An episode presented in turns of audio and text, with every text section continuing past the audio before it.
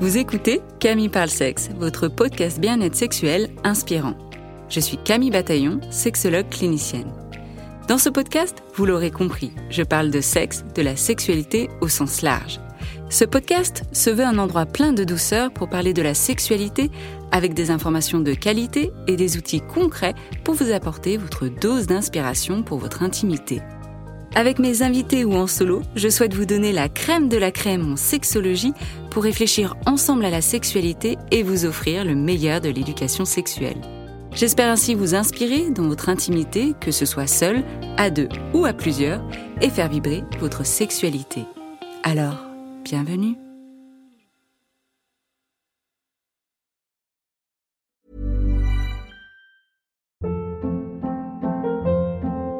Hold up. What was that? Boring. No flavor. That was as bad as those leftovers you ate all week. Keke Palmer here, and it's time to say hello to something fresh and guilt-free. Hello Fresh. Jazz up dinner with pecan-crusted chicken or garlic butter shrimp scampi. Now that's music to my mouth. Hello Fresh. Let's get this dinner party started. Discover all the delicious possibilities at hellofresh.com.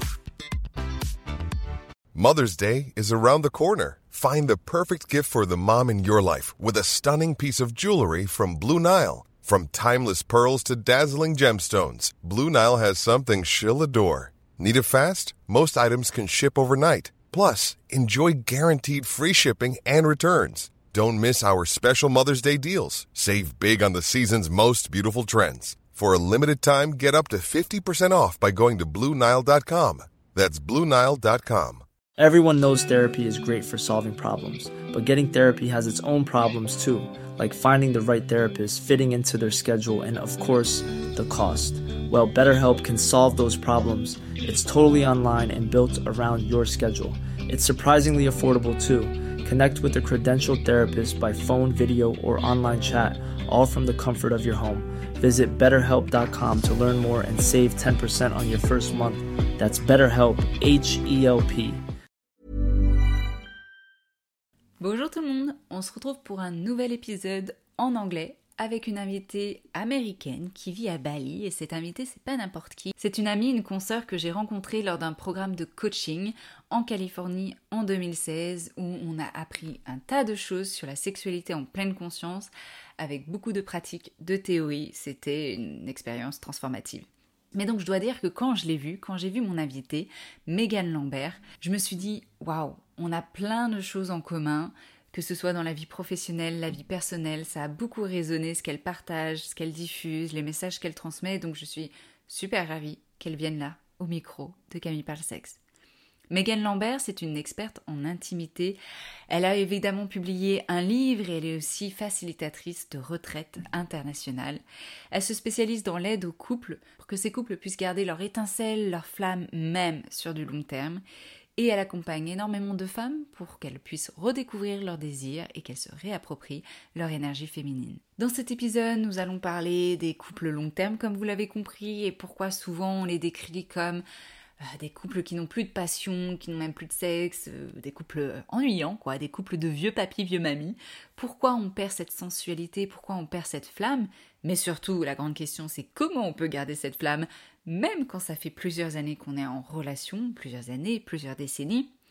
On va parler du sujet tant essentiel à nos yeux, à Megan et à moi, sur la parentalité, la maternité, comment ça a impacté sa vie intime, comment ça a impacté ma vie intime, comment ça impacte la vie intime de nos clientes et clients.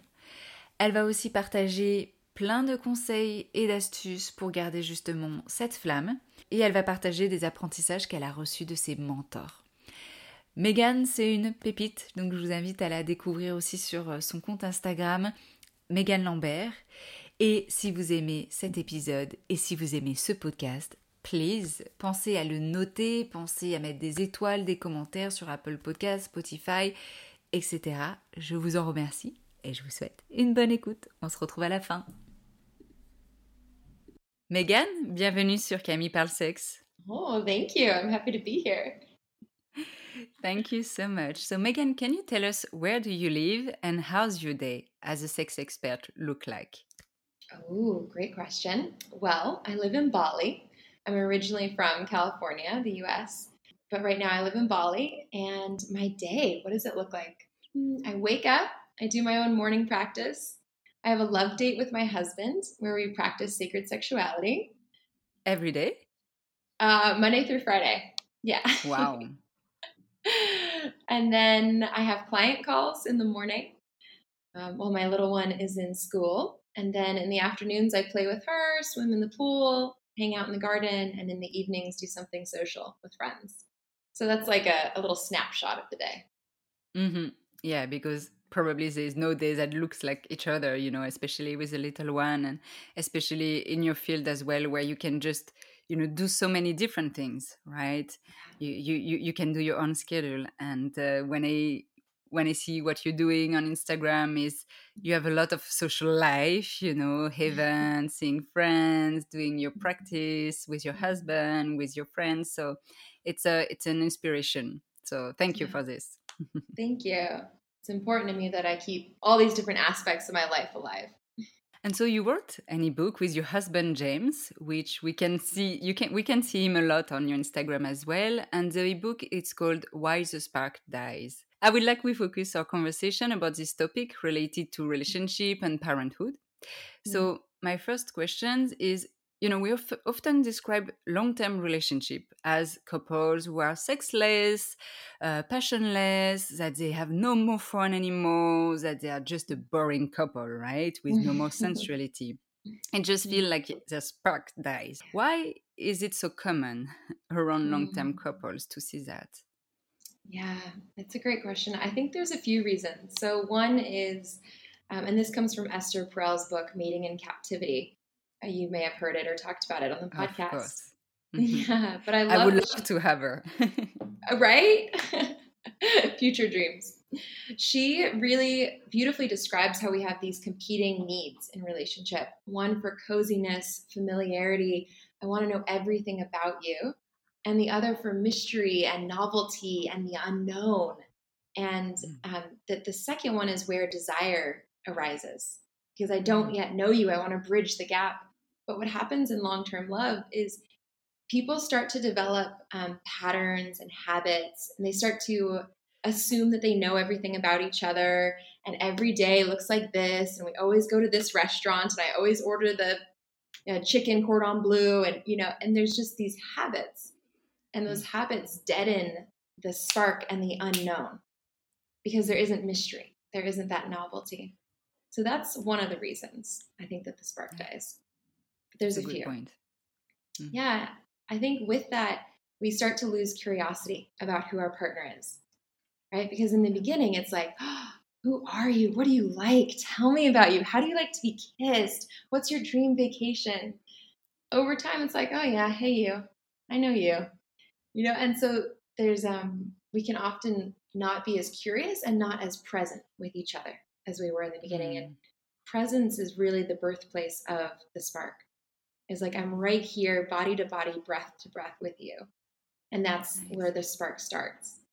When you were sharing this, I just had in my mind a thoughts of, you know, often in sessions, women are saying they want novelty, they want like the sensuality, they want to feel like, oh, I feel desire by, by my partner. And sometimes they just feel like, oh he's boring he's always doing the same thing you know uh, i know exactly he's gonna touch me there just because he wants sex and they would like to have novelty, right? So I, I know you were saying a few other points, but I don't know what you would like to say about this as well, and if it's mm-hmm. something that you hear from your female clients.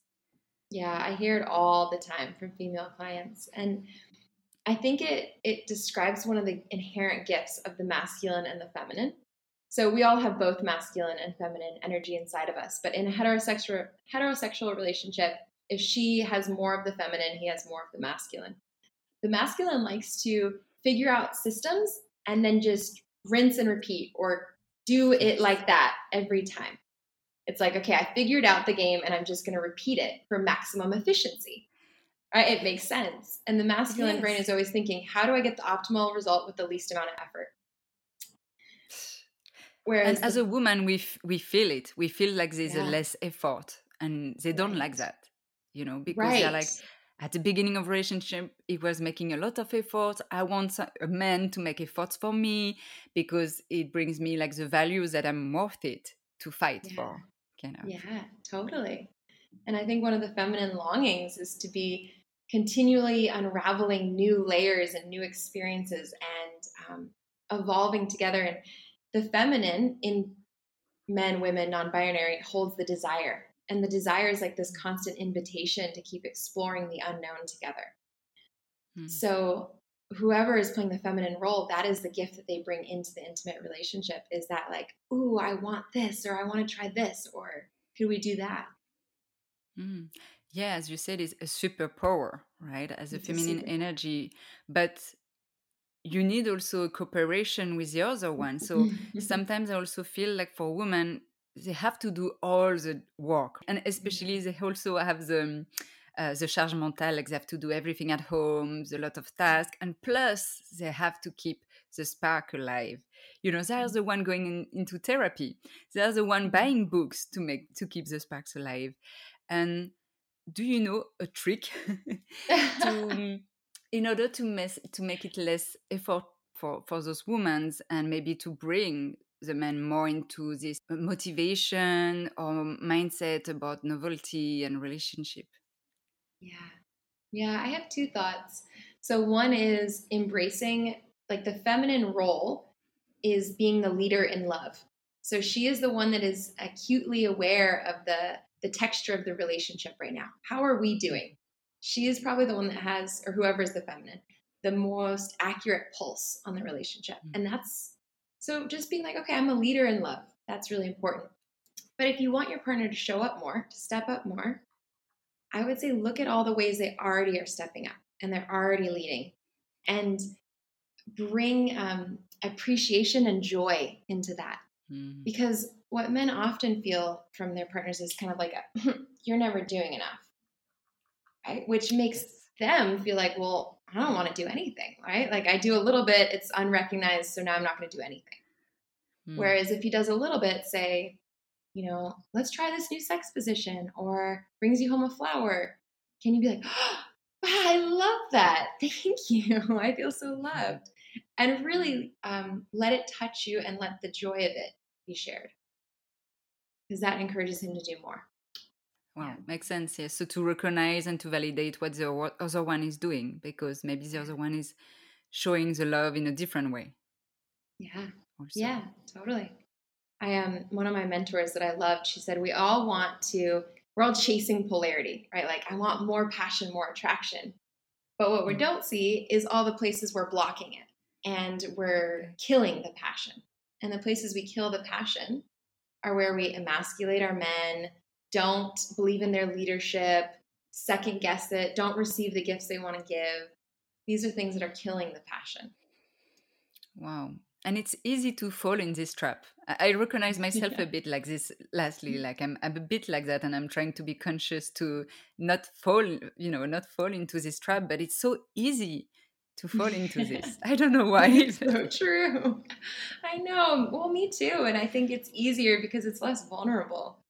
You know, it's a it's a protective mechanism of blaming, criticizing, nagging.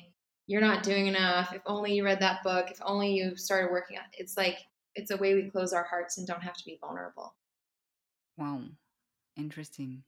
So one of the solutions for her, so for people who mm-hmm. are like recognizing themselves into this pattern is to be more vulnerable, to express a desire. I, I remember you you wrote a post or on, a story which was saying um, uh, behind every criticism veil a desire, something like this. Yes. Yes. Behind every criticism, there is a desire.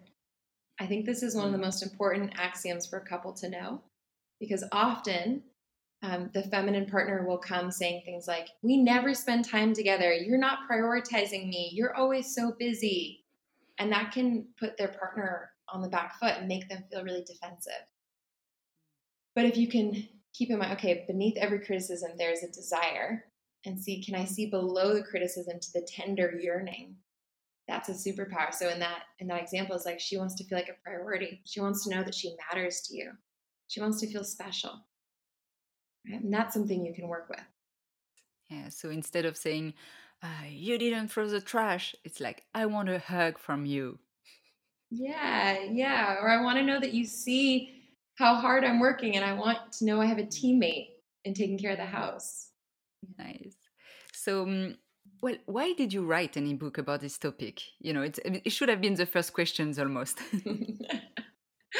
I wrote it because I think it's such a mm, mystery to so many people and mm-hmm. myself included it's it's like this mystery with so many layers and every year i've been studying this exact question for like five years every year i'm discovering new layers to it um, and i'm yeah i'm so curious how do you keep the spark in long-term love because personally i want a lifelong marriage but i also want passion and excitement and desire yes. and to be ravished and like i don't want to believe that it's one or the other and so i'm researching how do you have that? And do you believe it could be this with the same person, the passion? Because I feel like a lot of couples they are wondering and they're even saying it's impossible to have this passion with the same person for the rest of our life. I absolutely believe it's possible. I do believe it takes a lot of work. So mm-hmm. I've seen examples of couples that have been together for decades that are on this path that learn a lot about relationship and sacred sexuality, and they still have a thriving, passionate partnership. And when I see there, these examples are rare, but they exist, and because they exist, I know it's possible. Mm-hmm. And what do you think are the differences between those couples and the one where like passion is dead and you know we should see other people and have sex with other people doesn't mm-hmm. mean it's a judgment right people can have open relationship and works well but more like how do, what do you see yeah what can make the difference yeah i think a few things um, one is being honest with each other about how things are feeling i see a lot of times with couples that have been together for many years they start to sweep things under the rug not say uncomfortable truths not admit secret desires, not say that when they got their feelings hurt. So the first step is being honest and keeping the the connection between you two clear of resentment and unspoken hurts. Mm-hmm. That's probably the number one. The second one, um, and this builds on it, is when the connection is clear to make a safe space for desire. For both of you to express what you want to explore and try next. And this brings the novelty and the excitement. Mm-hmm. And then the third thing is devotion to each other and to your intimacy as a practice.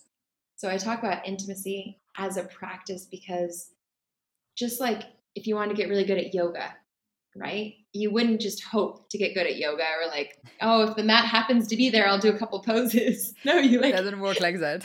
right? You like set aside time. You learn how to do the poses mm-hmm. and you do yoga. And it's the same with intimacy and sexuality is like seeing it as something to practice and learn and an, that there's a whole world of erotic arts that you two can cultivate mm. together. And I think those three things are really what helps couples. So, mm. honesty, intimacy as a practice, and space for desire. Yes. Wow. And when you say those three things, I can already, you know, see that for so many couples, it's very difficult, right? So they really have to practice seeing coach or therapist to build these kind of things as well like the safe space being able to have a clear communication and effective communication you know and be able also to have the devotion as a couple yeah yes it is by no means easy hmm. especially if your blueprint of relationship is challenged or you have childhood hmm. um, you know, weren't all your needs weren't met in childhood, which is true for most people. So it can be there's a lot to learn here and a lot to heal and reveal and explore. So also you are a mom. Yes. And I wanted to know because this is a topic that, you know, when we discuss about like doing this podcast, you were like, I want also to talk about this, to motherhood. And and I think there's a, a big link be- between, you know, parenthood and keeping the spark alive because you were saying it's asking a lot of effort, it's challenging to keep the spark alive, but I think it's double challenge when you're also a parent. Absolutely. It's yeah, I think whatever your intimacy was like before having a baby, it's like three times as hard after having a baby. Mm-hmm. So it's yeah. a great foundation before you have your baby. But not to say you can't after baby, it's just a lot more challenging.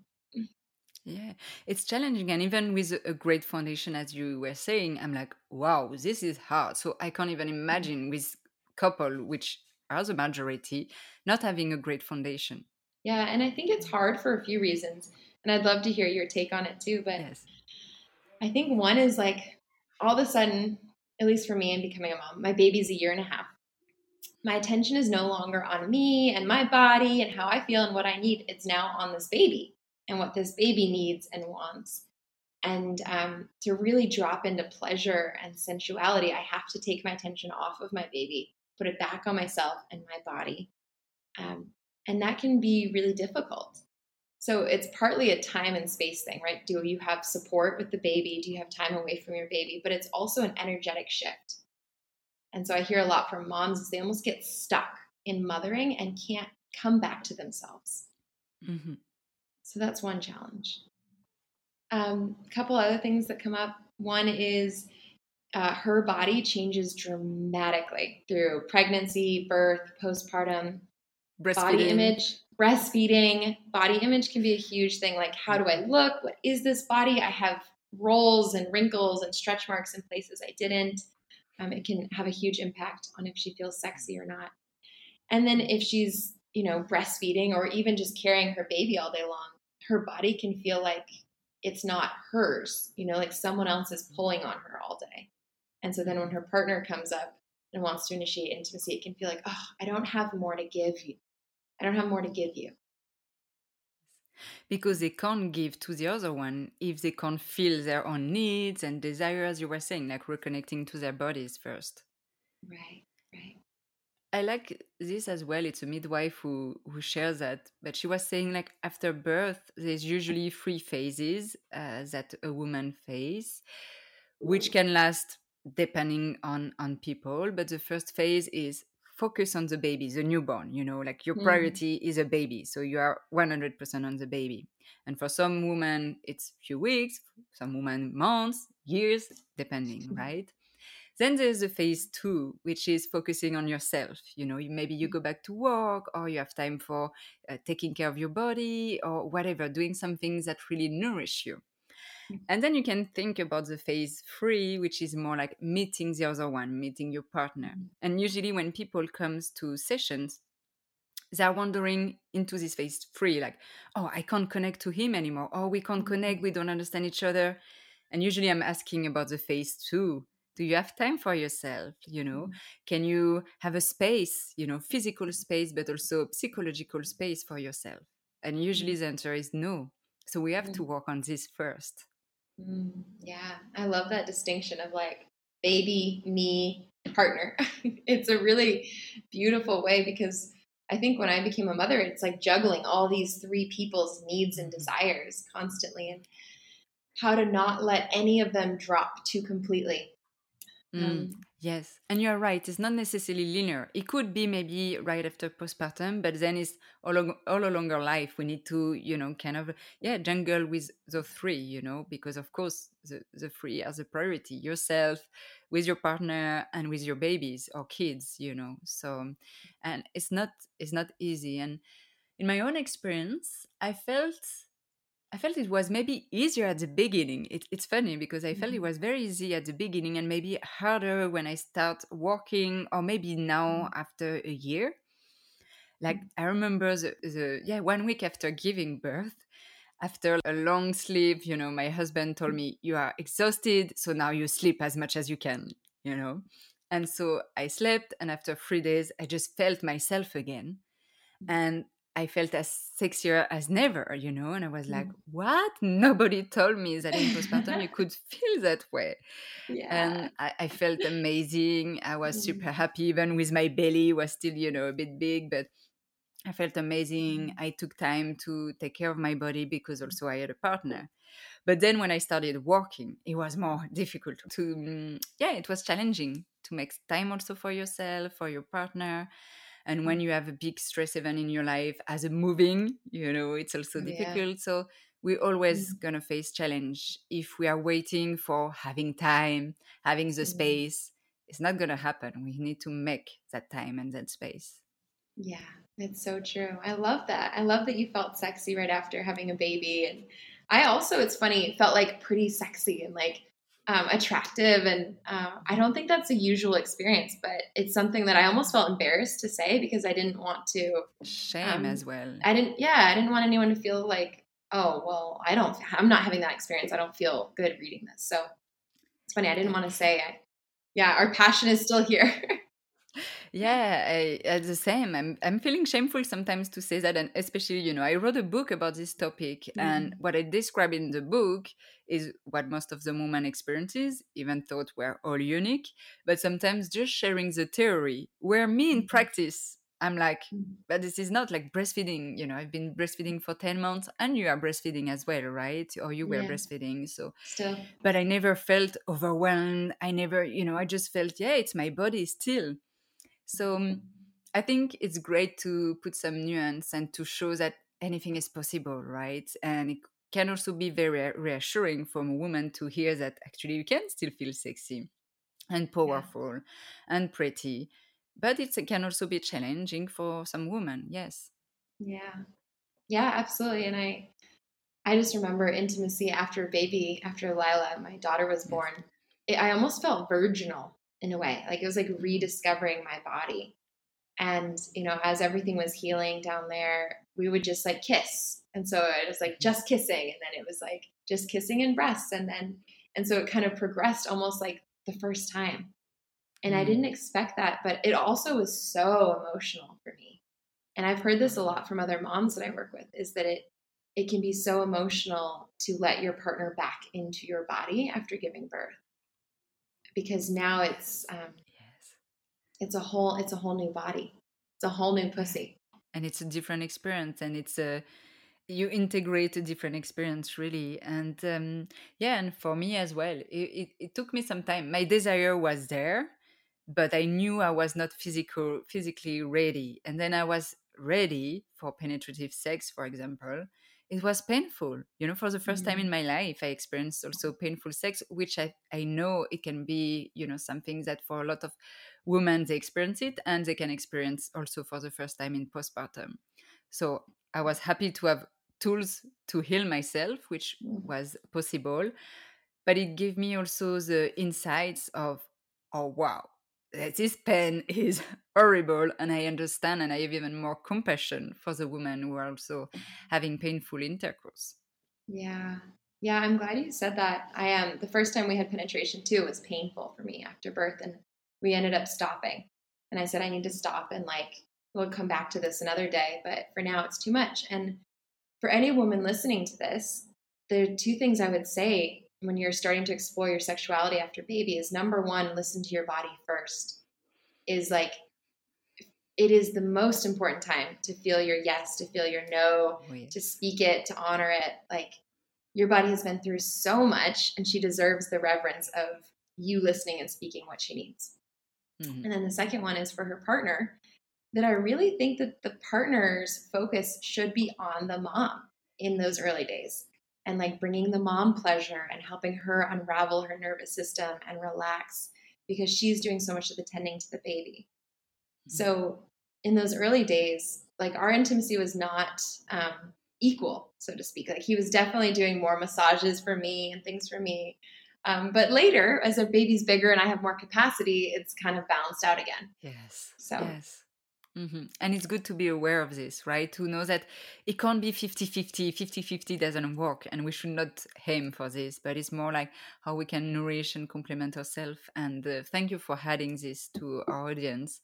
And I would like also to add, like, for if women are experiencing painful sex, and yeah the same for the first time i experienced this and i just i was just crying. I was like oh, my sex life is over you know and i was like wait wait a minute you're saying exactly what your clients told you and what you will say to them. You will say no it's not you know there's so there are solutions and you can heal from this but i know when you are in this the pain is so high that you feel like you you will never be able to enjoy penetrative sex and it's not true. You mm. need to have good professionals around you you should not be ashamed to ask for help because there are solutions. This is my message, you know, and and it's not all about penetration neither. You can explore sex uh, in different ways, which can be also very pleasurable.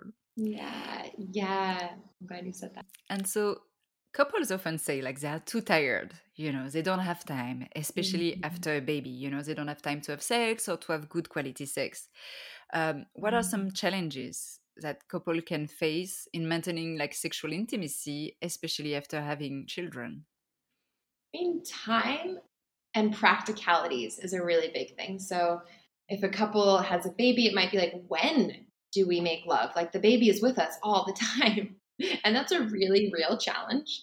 Um, or if you're busy and working hard or traveling for work, or you can also, I often see couples get into this kind of hamster wheel energy and then don't feel sexy because to feel desire, you have to soften and drop into your body. And pleasure requires a totally different nervous system than the go, go, go, do, do, do that you can get into with either work or parenthood. So, what I advise couples is to know that know that if your life is busy and demanding that you have to consciously carve out time to drop into the other nervous system. So instead of fight or flight sympathetic dropping into parasympathetic. How you do that? Yeah yeah exactly.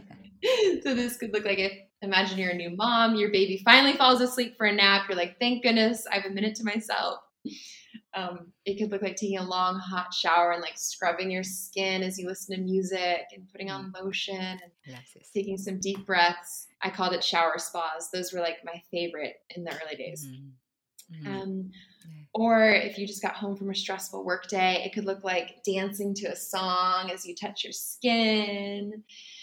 It could look like um, stopping on your date and instead of talking, talking, talking, just stop and look at each other for a minute and take a few breaths.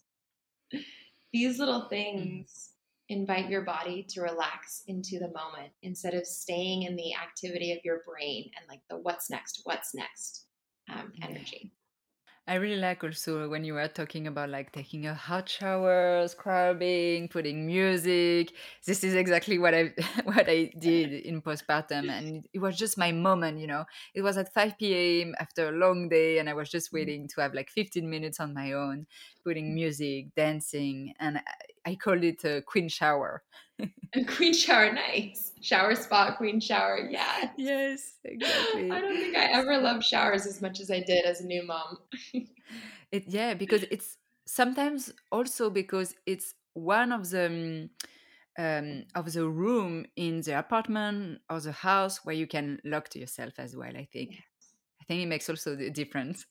Yes, and to be alone and to have your own body and nobody's touching you and nobody needs anything. It's just you taking care of yourself and your body. Feels so good.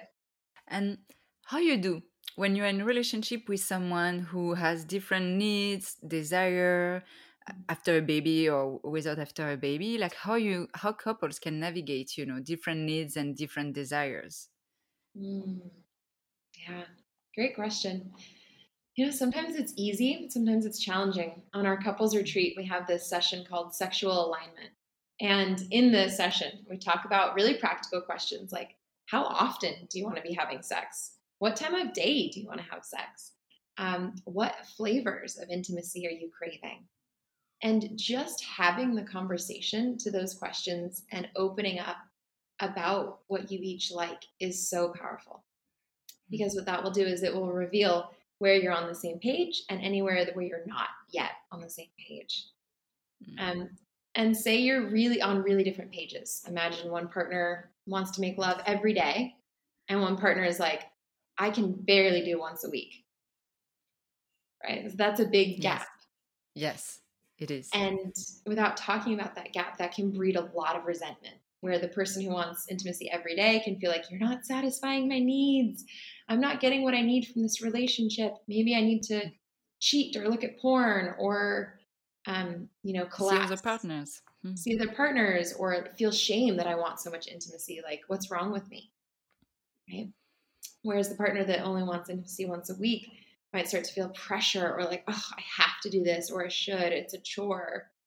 Um, right. So that that can create that dynamic. Um, so the question I would ask for each person, for the person who wants it every day, ask what would it give you?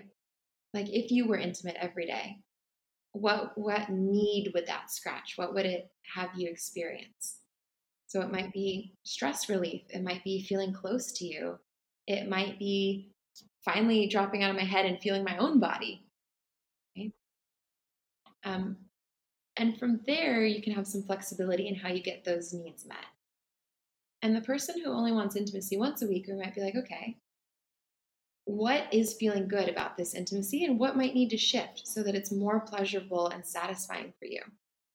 And so that it's something that you would be happy to experience more often. Because often, if someone has, quote, low libido, it's because they're not really enjoying the sex they're having.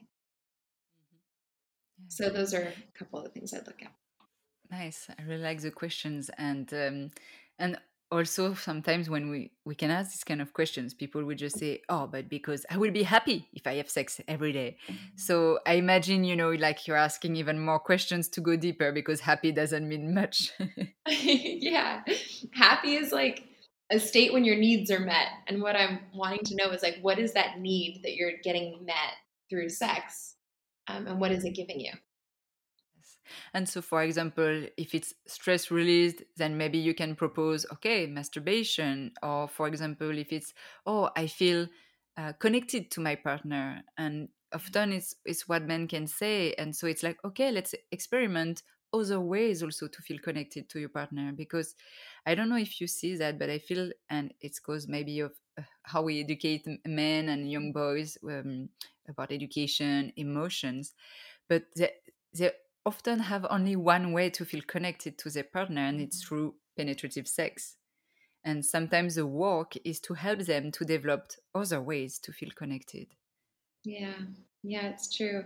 I uh, had a great Tantra teacher who said that the way to a man's heart is through his cock, but the way to a woman's pussy is through her heart.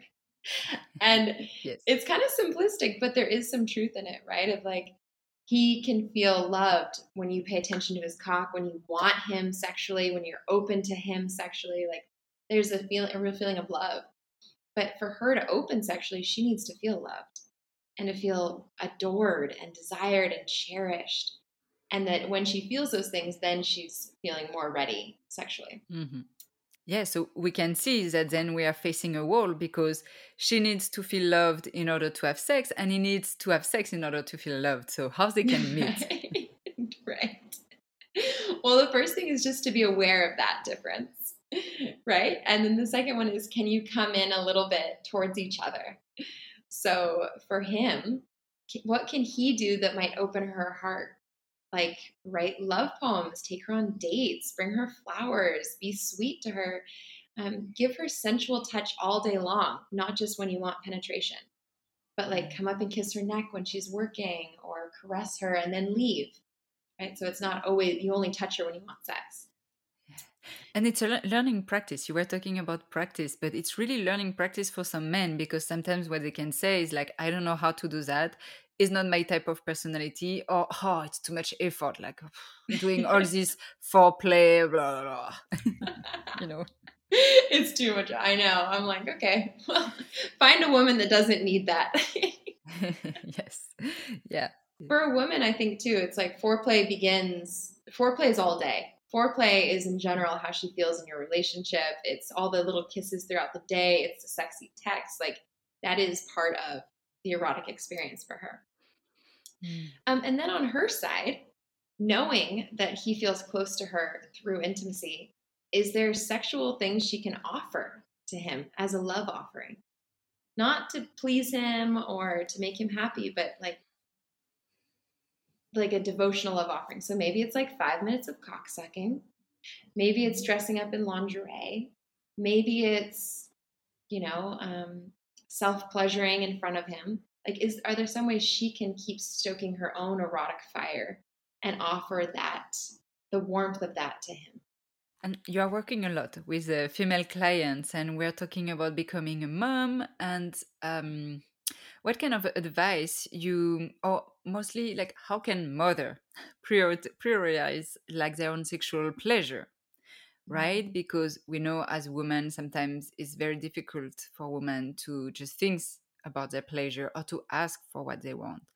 And sometimes when you become a mom, for some of the women, it's like, oh, I have my mom hat and I can't mm. really be sexual anymore, or who I am to have to enjoy my sex mm-hmm. life now that I'm also a mm-hmm. mom and that I need to be responsible and I want to be a model for my kids.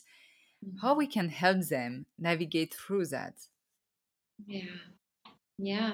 It's a really challenging thing, you know, because so much of motherhood is sacrifice and generosity and continually giving yourself to your children.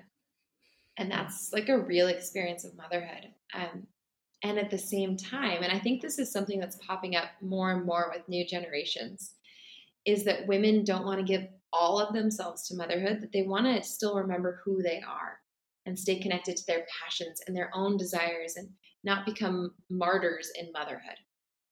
And I know when I look back at the women in my lineage, a lot of the time they gave everything to kids, their children, and felt dried up, depleted, unsexy.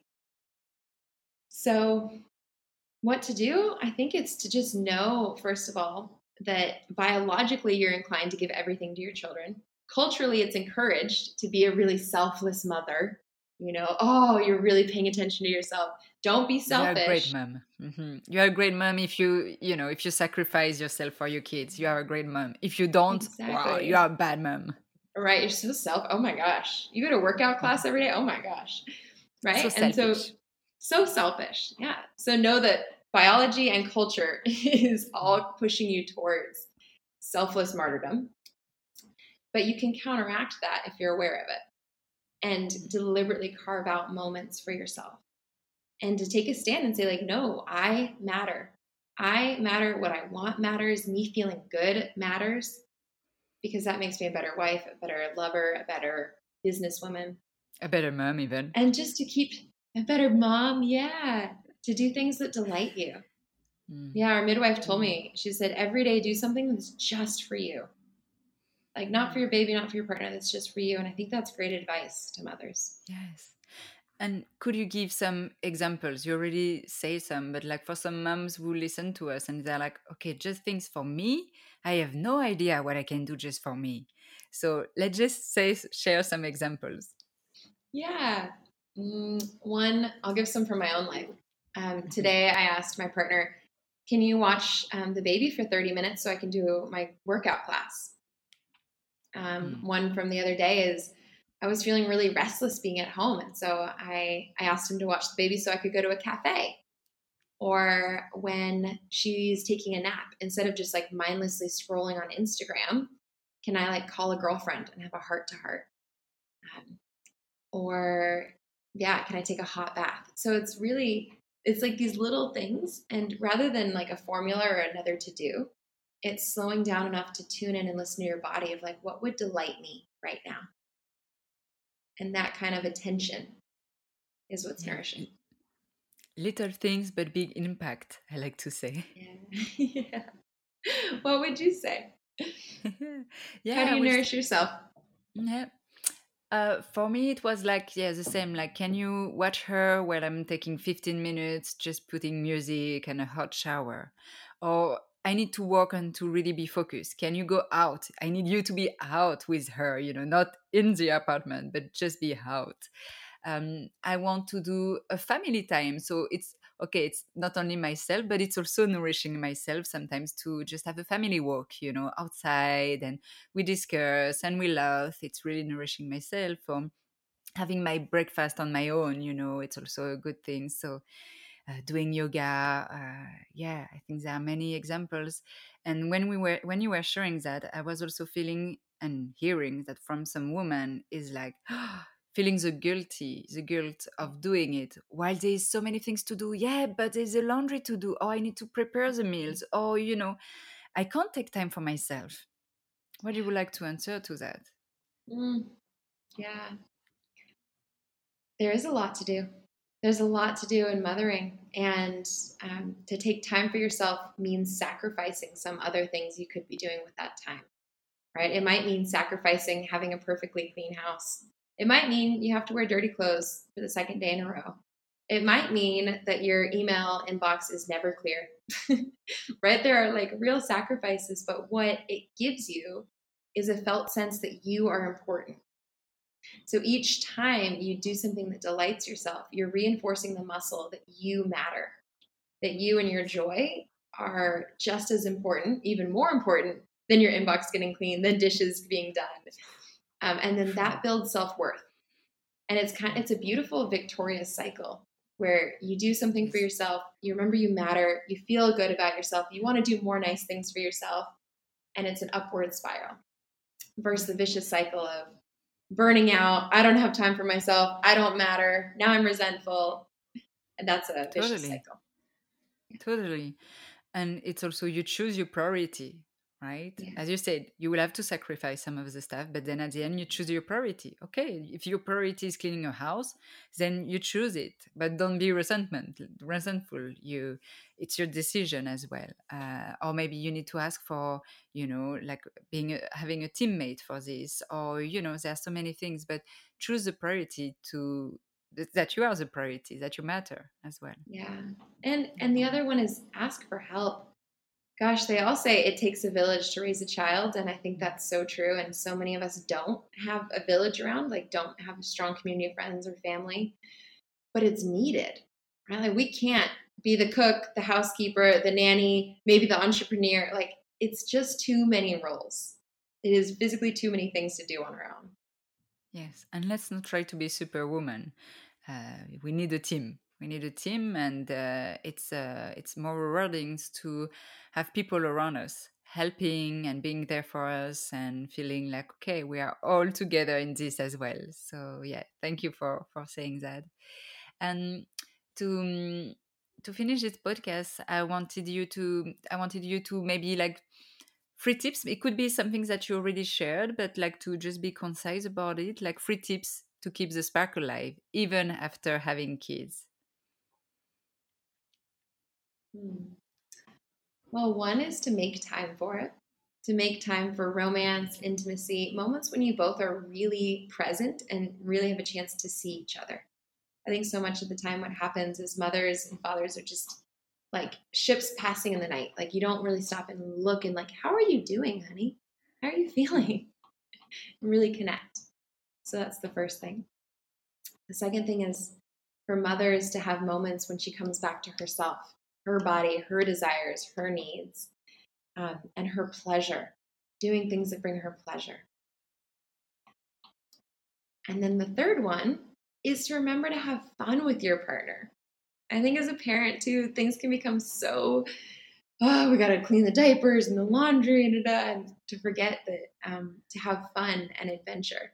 And that that mm. fun and adventure will spark out more desire and more joy with each other. So make time for romance, come back to yourself, mm-hmm. and have fun with your partner. Yeah. Yeah. Nice. All right. Is there something you would like to add? Um, a key message for people listening to this episode? Mm. I think I think it's just that your relationship really matters, especially after having a baby because now it's not just your relationship, but your relationship as the foundation of your family and as the blueprint for your child about what a relationship looks like and feels like. And so it's it's not just for you, but it's for your family, it's for your children. And so um, as hard or counterintuitive as it can be to prioritize your relationship after baby, I think it's so, so important and you are so worth it. Thank you. Megan, where people can find more about yourself, about your work? Yeah, I will send you my website, but it's megandlambert.com. And you can also find me on Instagram at megandlambert. And for anyone listening, feel free to send me a note on Instagram about what you got from this episode. I love hearing from people. Nice. Thank you. And I will uh, add it on the short notes of the episode. Megan, thank you so much. Thank you for your mm-hmm. time. Thank you for everything you shared and as i said like you know i'm i'm being very inspired by your work and in your personal life as well. So thank you for being you. Oh thank you so much. Such a pleasure to be here. Thank you Voilà, c'est tout pour cet épisode et si vous écoutez ça, c'est que vous êtes allé jusqu'au bout de l'épisode. Donc merci pour votre intérêt, merci pour votre enthousiasme et donc j'imagine que cet épisode vous a plu, a suscité euh, des choses pour vous. D'ailleurs, dites-le moi, dites-le moi, qu'est-ce que cet épisode vous a suscité? Qu'est-ce qu'il vous a appris aussi de l'intimité de votre sexualité? Laissez dès à présent des étoiles, des petits cœurs sur votre plateforme d'écoute, que ce soit Apple Podcast ou Spotify, voire même un avis, ça fait toujours plaisir. Et si ce que vous avez entendu vous a fait penser à une amie, à votre voisin, à des patientes, à des clients, ou même à votre partenaire, partagez cet épisode avec un message tout doux. Nous pouvons bien sûr échanger sur mon compte Instagram Camille parle sexe ou sur ma page LinkedIn Camille Bataillon où je partage également des informations sexo, alors n'hésitez pas à me suivre. En attendant de revenir dans vos oreilles, je vous souhaite de belles expériences intimes. À bientôt!